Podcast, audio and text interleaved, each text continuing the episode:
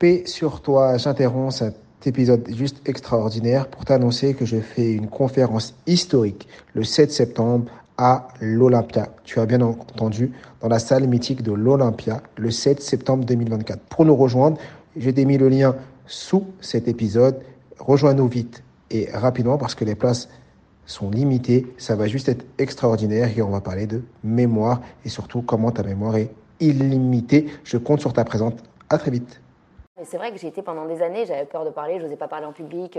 Dès que je commençais à parler, je devenais rouge écarlate. Mais tu avais un rôle, tu étais comédienne, ta, ta mission c'est de. Euh, tu fais que parler, être sur scène et, et en parallèle, dans la vie de tous les jours, tu avais peur de parler. parce que c'est un autre personnage. Quand tu, quand tu interprètes un personnage, enfin, tu interprètes un autre personnage, donc c'est pas toi. Donc là, tout va bien. Je peux faire la garce, je peux faire la folle, je peux faire l'intelligente, ce qui est incroyable. et, et, en fait, ça me pose aucun problème vu que c'est pas moi. Et j'arrive à peu, je transforme, euh, mais mon moi, moi. Je m'appelle Mohamed Bouclé, je suis vice-champion du monde de lecture rapide et auteur du best-seller Connaissance illimitée. Dans le podcast Connaissance illimitée, je reçois des invités au parcours extraordinaire pour nous montrer que la réussite est à portée de tous. Paix sur vous, bienvenue dans ce nouvel épisode du podcast Connaissance illimitée. aujourd'hui, je suis avec Aurore Delplace. C'est sûr que vous la connaissez. Si vous avez déjà regardé euh, France 2, vous êtes tombé sur elle. Elle est comédienne, chanteuse. Et aujourd'hui, elle va nous parler de son parcours et on va apprendre énormément de choses. Bonjour Aurore, comment tu vas? Mais Très bien, merci. Toi? Ça va, ça va. Merci euh, d'être ici et de ben pouvoir euh, passer cette heure avec nous et avec les illimités qui vont pouvoir écouter ton parcours et en parler de plusieurs choses en, off. Et sachant que l'épisode va être juste incroyable. bah, merci de m'avoir invité surtout. Alors, je t'ai présenté avec mes mots comédienne, chanteuse, mais j'aimerais bien que toi, tu te présentes euh, avec tes propres mots. Ah, ah ben, euh, je peux rajouter, elle est comédienne, chanteuse et euh, rêveuse, je dis toujours en plus. Rêveuse, ça pourquoi? fait partie de moi, parce que je suis une grande rêveuse. Ok. T'as encore plein de rêves que tu vas accomplir? Oui, oui, ça ce sera à vie. Il y en a que, que j'accomplirai pas et d'autres que j'accomplirai, mais, mais en tout cas, j'aime rêver. Ouais, ça c'est super. C'est super important de pouvoir rêver, de continuer à rêver, euh, quel que soit euh, son âge et quelles que soient les choses qu'on vit euh, dans notre quotidien. Alors, j'aimerais revenir sur ton, ton parcours. moi, je t'ai découvert sur France 2. Mhm. Et j'aimerais bien savoir, bah déjà, reprendre ton parcours parce que tu es venu de Belgique, tu as grandi en Belgique, après tu es venu en France. Est-ce que tu peux nous expliquer un peu ton parcours ah là là, Vous avez trois heures devant vous ou pas? Ah, On va faire la version courte et on va rebondir. Oui, bah, je suis partie. Euh, j'ai fait une école euh, de, de danse en fait. J'ai fait un, un, un, parcours euh, école sport-études. D'accord. Et j'ai fait danse-études. Donc j'avais cours le matin, danse l'après-midi, jusqu'à 18 ans, jusqu'à avoir mon bac. Et ensuite, bon, je suis partie aux États-Unis pour essayer deux trois trucs, mais ça, je suis vite revenue. Et là, pour la faire courte, je suis tombée donc sur une école de comédie musicale à Paris. Donc mes parents m'ont dit OK, Aurore, on va t'aider à partir à Paris. tu vas aller faire cette école. Au début, je voulais être danseuse. Et, euh, et, je suis tombée sur cette école de comédie musicale. Et comme j'aimais déjà chanter et jouer, je me suis dit, bah, je, vais me, je vais me former à tout ça. Donc on verra plus tard ce que je ferai. Donc je suis partie à Paris. Mes parents m'ont beaucoup aidé, heureusement. Et euh, je, les remercie tous les jours d'ailleurs, parce que sans eux, j'aurais jamais pu le faire.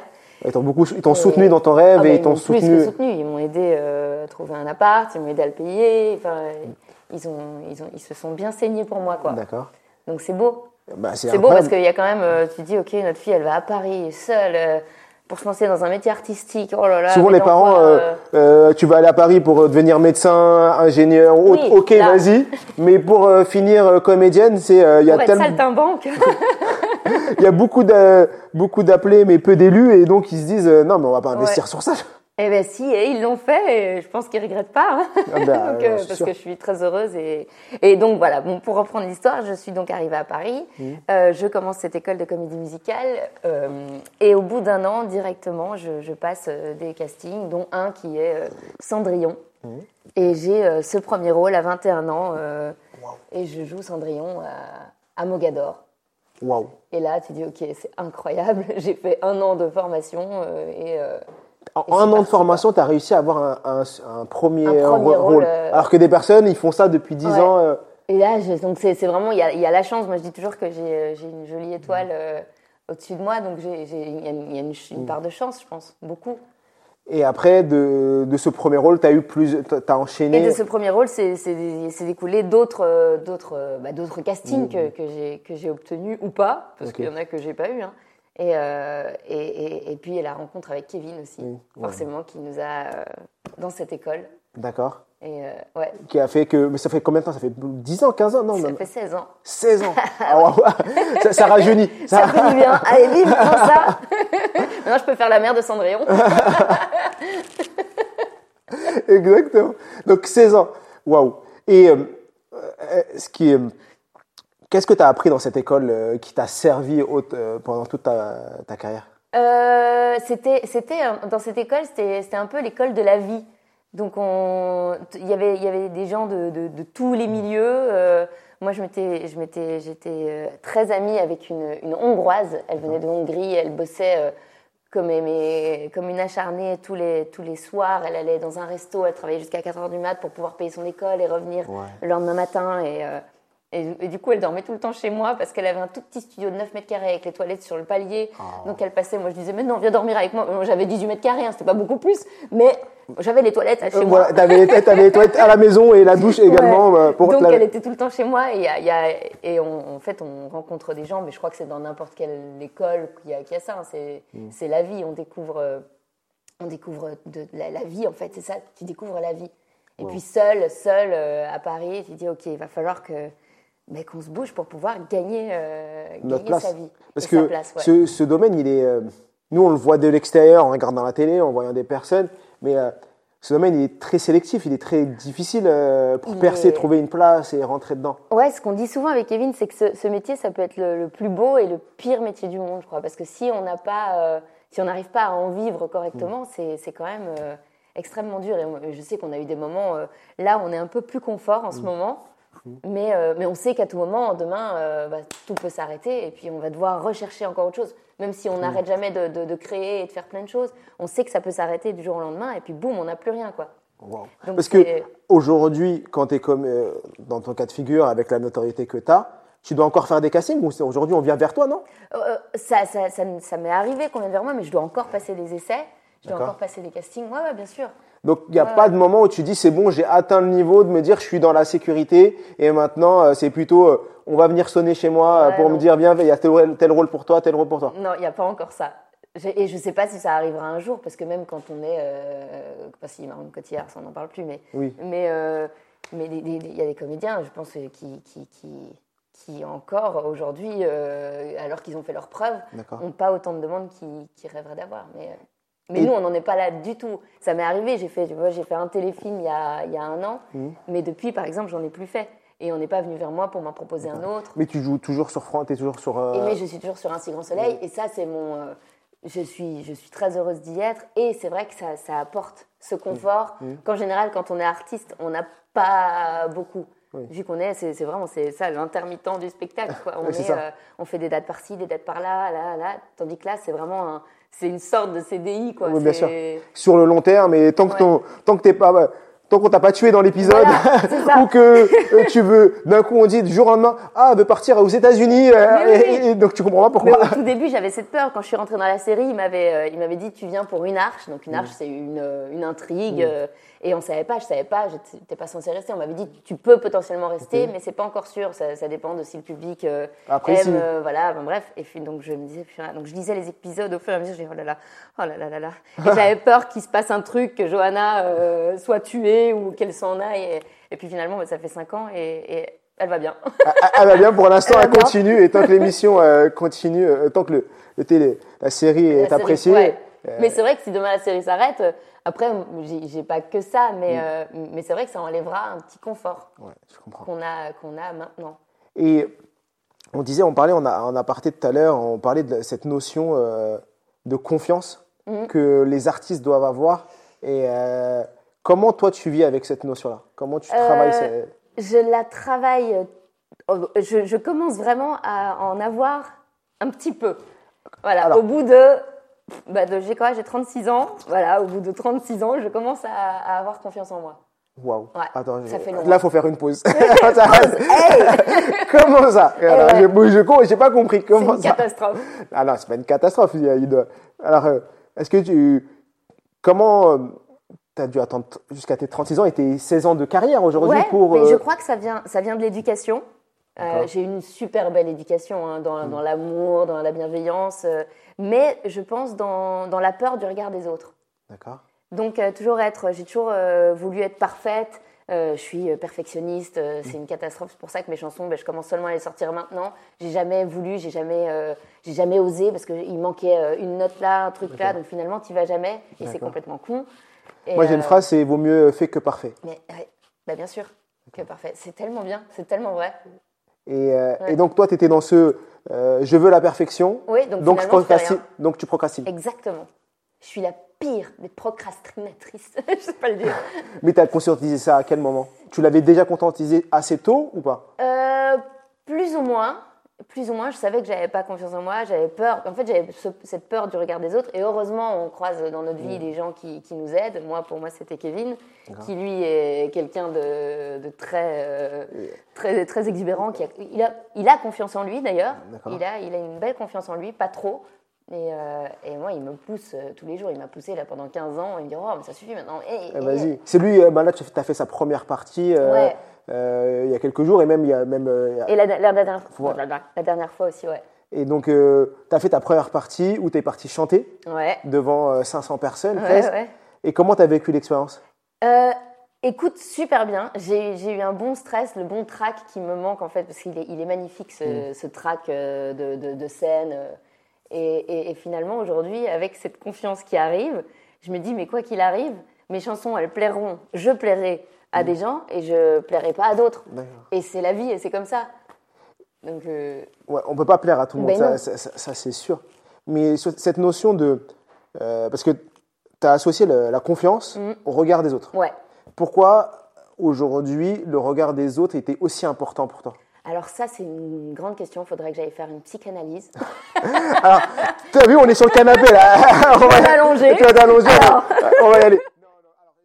Non, non, a pas cette prétention de, de pouvoir faire. Mais il y a aussi ce, j'avais ce manque de confiance. J'étais, euh, j'étais la petite blonde, hyper mignonne. Euh, euh, j'avais peur de paraître bête. C'est vraiment un truc qui. qui ouais, cette étiquette de la blonde, la blonde, de la blonde hyper hyper jolie. J'étais euh, toute, toute, fragile, timide, donc peur de paraître vraiment idiote. Et j'ai transformé, transformé ça avec l'humour avec Kevin évidemment. Donc j'ai réussi à, passer au-dessus de ça. Mais c'est vrai que j'ai été pendant des années, j'avais peur de parler, je n'osais pas parler en public. Euh, dès que je commençais à parler, je devenais rouge écarlate. Mais tu avais un rôle, tu étais comédienne. ta, mission, c'est de. Euh, tu fais que parler, être sur scène et, et en parallèle, dans la vie de tous les jours, tu avais peur de parler. parce que c'est un autre personnage. Quand tu, quand tu interprètes un personnage, enfin, tu interprètes un autre personnage, donc c'est pas toi. Donc là, tout va bien. Je peux faire la garce, je peux faire la folle, je peux faire l'intelligente, ce qui est incroyable. Et, en fait, ça me pose aucun problème vu que c'est pas moi. Et j'arrive à peu, je transforme. Euh, mais mon moi, moi, avant que je puisse prendre la parole en public, déjà, encore aujourd'hui, je sais que parfois, si je me sens pas à l'aise, je sens que mes joues, elles font je fais, oh là là, non, je rougis. ah, tu rougis. Et le truc, c'est que comme tu te sens rougir, tu rougis, tu, tu, stresses. Et comme tu stresses, tu rougis encore plus. Et après, tu finis dans un cercle qui fait que ça fait que grossir. Et là, tu ouais. Ouais, on revient sur le moment présent. C'est terrible. ouais, j'ai déjà vécu ça euh, plusieurs fois dans ma vie, ma vie d'avant. Et euh, je sais que c'est très, très dur. Mais tu arrives, toi, à switcher euh, et à dire j'ai deux personnalités différentes. Quand je dis deux personnes, au sens où. Euh, oui, bah, en fait, oui, je suis, je suis sans, sans, sans, barrière. Une fois que je, je mets dans un personnage, mhm. en l'occurrence, c'est souvent Johanna, hein, c'est mon personnage d'un si grand soleil. Je, je, j'ai plus de moi. J'ai de moi parce qu'il y a de ma personnalité dedans, forcément, surtout avec les années. D'accord. C'est, marrant, en 5 ans, le personnage a évolué, il prend plus de moi. Je mets. Bien sûr. Il y, a, il y a de ma personnalité vachement dans mon personnage. Mais c'est vrai que clac, il n'y a plus. Et d'ailleurs, Johanna n'est jamais timide. Comme quoi. C'est ça qui est fou. Et est-ce que tu n'as jamais essayé de transposer et te dire, euh, allez, dans la vie de tous les jours, je vais être Johanna? Ben si. Et c'est ce que c'est dingue, je l'ai souvent dit, c'est que j'ai pris du personnage. Et ça aussi, ça m'a aidé à prendre confiance en moi. Donc euh, Johanna, qui était censée être une garce à la base, euh, un peu dure, euh, elle s'est adoucie, elle est devenue un peu comme moi. Moi aujourd'hui, et toi tu es devenue un moi, j'ai un peu pris de Johanna pour pouvoir dire merde aux gens, pour pouvoir m'affirmer et, et, avoir confiance. Donc tu as joué un rôle pendant 5 ans, mais pour une pièce de, pour une, une série.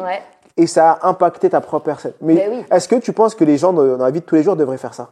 Oui, je pense, mais de toute façon, il faut, il faut aller puiser partout. Pour moi, il faut aller puiser dans chaque personne, il faut, faut s'inspirer de, de, tout ce qu'on vit, de tout ce qu'on entend, de tout ce qu'on mm. ce qu'on voit. Donc, euh, ouais, Mais c'est vrai que c'est bien d'en prendre conscience vite. Moi, je l'ai fait un peu tard. Mais, euh, mais là, ça y est, je suis, je suis bien avec moi, je suis en confiance. euh, Est-ce que tu te sens aligné? Complètement. D'accord. Là, il y a tout qui est tout. je peux faire mon petit arbre, mon yoga, ça vient tout droit. Parce génial. que euh, moi, je regardais un peu, je t'ai vu, euh, je te suis un peu sur les réseaux. Et euh, ce que tu es en train de me dire, je me dis, mais non, c'est pas possible. Elle peut pas, peut pas ne pas avoir confiance en elle. Quand on voit une personne euh, de l'extérieur, euh, on n'arrive pas, on perçoit pas la, la même chose Ah de bah qui- non. ce que la personne vit tous les jours. Ouais, c'est fou, hein. Et est-ce que, qu'est-ce que tu penses toi des réseaux sociaux et de cette perception de fausse des C'est euh, c'est- c'est- c'est très. euh, c'est un peu paradoxal, les réseaux sociaux, je trouve. Moi, j'essaye d'en faire un truc un peu naturel, un peu. euh, j'ai- J'essaye de, de, de, de donner du, du, du, positif et quelque chose de, de vrai et de drôle aux gens. Parce que c'est vrai que tout ce qu'on voit là, c'est- pour moi, c'est un nid à, à dépression, quoi. Ouais. C'est un nid C'est à dépression. C'est tu, tu regardes la télé, tu Bah, oui, non, c'est ça. es en dépression. Tu regardes là, il y, a des- il y a des filles qui, qui sont là avec leur sac Vuitton, leur machin, leur truc, qui, qui s'inventent ou qui ont des vies comme ça. Et, d'autres qui n'arrivent pas à payer leurs pâtes et qui voient ça et qui se disent putain, mais pourquoi moi je suis pas comme ça Et ce qu'il n'y avait pas avant, on n'avait pas cet accès à, à la vie de tous les gens, donc on était plus heureux puisqu'on se recentrait sur soi et euh, sur ce qu'on voulait vraiment.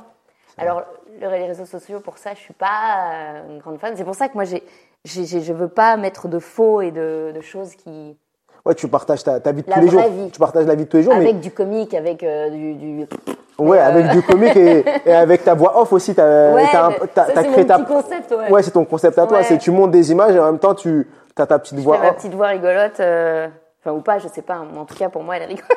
Mais elle en déri- et tu prends en dérision ce qui est en train de se passer. ah ouais, complètement. Parce que je suis tombée sur des vidéos, bah, comme tout le monde, Mm. hein, tu scrolles et t'es là, tu fais mais pourquoi je regarde ça? C'est inintéressant au possible, mais je me perds un temps fou avec ça là. Mm. J'ai dit mais ok, Aurore, ce mois-ci tu travailles pas, fais quelque chose qui va. euh, Mm. Et donc je me suis dit ok, je vais faire les mêmes vidéos, mais un peu détournées. Donc Wow. à chaque fois, je me dis allez, je, je cherche et maintenant je scrolle en me disant allez sur quoi je vais tomber, qu'est-ce que je vais pouvoir refaire? Ah oui, tu, euh, tu fais Donc de. je m'inspire. Tu t'inspires de ce qui, qui se passe euh, sur les réseaux. euh, ouais. Et aujourd'hui, euh, parce que les réseaux, tu, tu, tu as cette, cette patte humoristique sur les Ouais, réseaux. bah ouais. Que tu n'as pas également. euh, en vrai, tu t'es créé plusieurs profils. Bah ouais. Euh, sur les réseaux, tu es l'humoriste. Dans la vie de tous les jours, tu es l'actrice Bah ouais. et la chanteuse. Et la chanteuse, On en parlera un peu. euh. On en reparlera. Et dans la vie de tous les jours, tu es, la maman euh, nature. Ouais, exactement. Et c'est ça qui est génial. C'est pour ça que je crois que bah, il y a eu, c'est déjà bah, de, la base euh, Mm. la comédie musicale parce que je voulais pas m'arrêter à une activité. Je voulais explorer. Mais Mm. c'est ça, c'est explorer, s'inspirer, euh, puiser partout et, et, et vivre en fait. Wow. Ouais.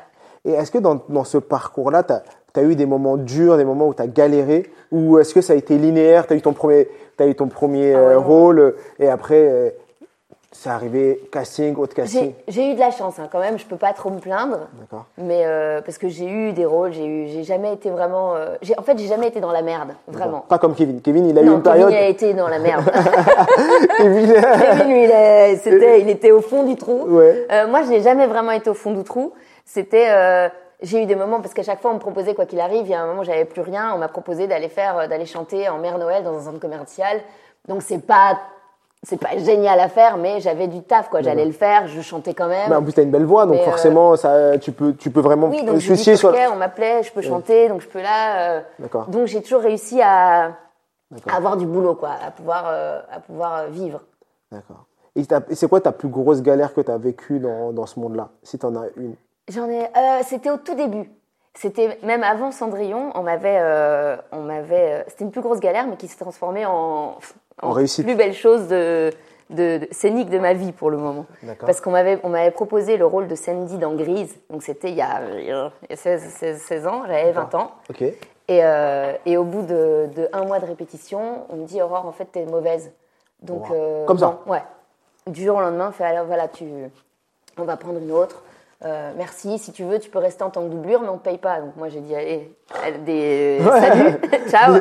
J'étais timide, mais quand même j'avais un peu de. Ouais. L'amour propre pour dire euh, tu peux rester, t'es pas payé en doublure. Ah, le Donc, gars, il je avait du, euh, culot pour te dire. euh, Mais c'était dur parce que déjà que j'étais hyper timide, euh, j'avais jamais vraiment joué, donc jouer, on me dit tu joues trop mal, euh, c'est pas possible Aurore, donc on m'a on m'a viré.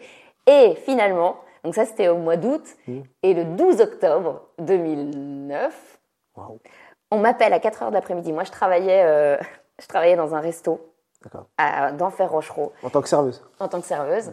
Et on m'appelle et on me dit Aurore, euh, Cécilia, parce que c'était Cécilia Cara qui m'avait remplacée. D'accord. Et euh, elle me dit Aurore, Cécilia est malade, faut venir, faut que tu viennes la remplacer. Ils n'avaient personne. Moi, j'avais, donc répété que le premier acte, vu qu'on m'avait viré après, et je dis ok, c'est mon moment, faut que j'y aille. Je connaissais, je connaissais plus ou moins le deuxième acte parce que j'avais appris, appris. Mais mais j'avais jamais fait sur scène, j'avais jamais chanté sur scène de ma vie. D'accord. J'avais jamais rien fait sur scène de ma vie et je dis Wow. ok, je j'y vais, j'arrive. Je pars, j'arrive et là ils me guident, ils me disent ok on coupe les cheveux pour machin, faire Sandy. Et là je fais le truc et ce soir-là j'ai une étoile au-dessus de la tête et tout se passe Super bien. comme ça. Et ce soir-là dans la salle il y avait le producteur exécutif de Céline Dion à l'époque Wow. qui était là et qui m'appelle et qui, qui me dit euh, qu'il va faire un, un spectacle au Canada. euh, donc je passe des essais et ce- je passe des essais et les voix sur lesquelles je dois chanter, c'est les voix de Céline Dion et Garou. Ils avaient chanté expressément un truc pour le casting. Enfin bref. Donc moi à 20 ans, je trouvais ça dingue. dingue, Ben oui, dingue. bien sûr, bien sûr. Et euh, finalement, ça aboutit à rien. Mais le gars m'avait dit, euh, You have an angel voice. Ok, il m'a serré la main, welcome. euh, Truc. Finalement, ça s'est jamais fait. Mais, mais, mais l'histoire est incroyable parce que j'ai vécu. fou, J'étais au bout de ma vie, euh, plus rien. J'avais, donc j'étais j'étais retournée dans mon bar, euh, dans mon resto. J'ai putain, ça y est, comment je vais faire Et dans ma tête, je me disais bon, si dans un an j'ai rien, va falloir que Je travaille. que je travaille, que je trouve un, un métier euh, normal. Enfin. Mais c'est quoi un métier normal? Parce que le truc, c'est que ça aussi. Mais c'est ça, c'est parce, parce qu'on on, on a ce truc inconsciemment dans la tête, ce métier d'artiste, c'est pas un métier. On, on le dit assez, on, on nous l'a assez dit, c'est pas un vrai métier, c'est pas un vrai métier. Ouais. Bah si, c'est un Mais- vrai mais c'en est un, évidemment que c'en est un. Et même Mais, euh, super difficile parce que effectivement, on, nous on voit à la télé les quelques stars qui font tous les plateaux, on va voir quelques humoristes, Gad Elmaleh, Mm. autres, on voit Omar Sy qui, qui a tous les plats. Mais avant qu'ils soient là, ils ont galéré comme tout le Ah, monde. clairement, ouais. Et euh, eux, effectivement, ils ont plus besoin, on les appelle, mais 90% des gens, et quand tu regardes la télé, 90% des acteurs, ils sont inconnus. Ah bah, bien sûr. Parce qu'il y a plein de films, il y a plein de rôles, et ces personnes qui font un rôle, après ils repartent faire leur vie Ah bah oui, c'est ça. Ouais, c'est c'est super dur.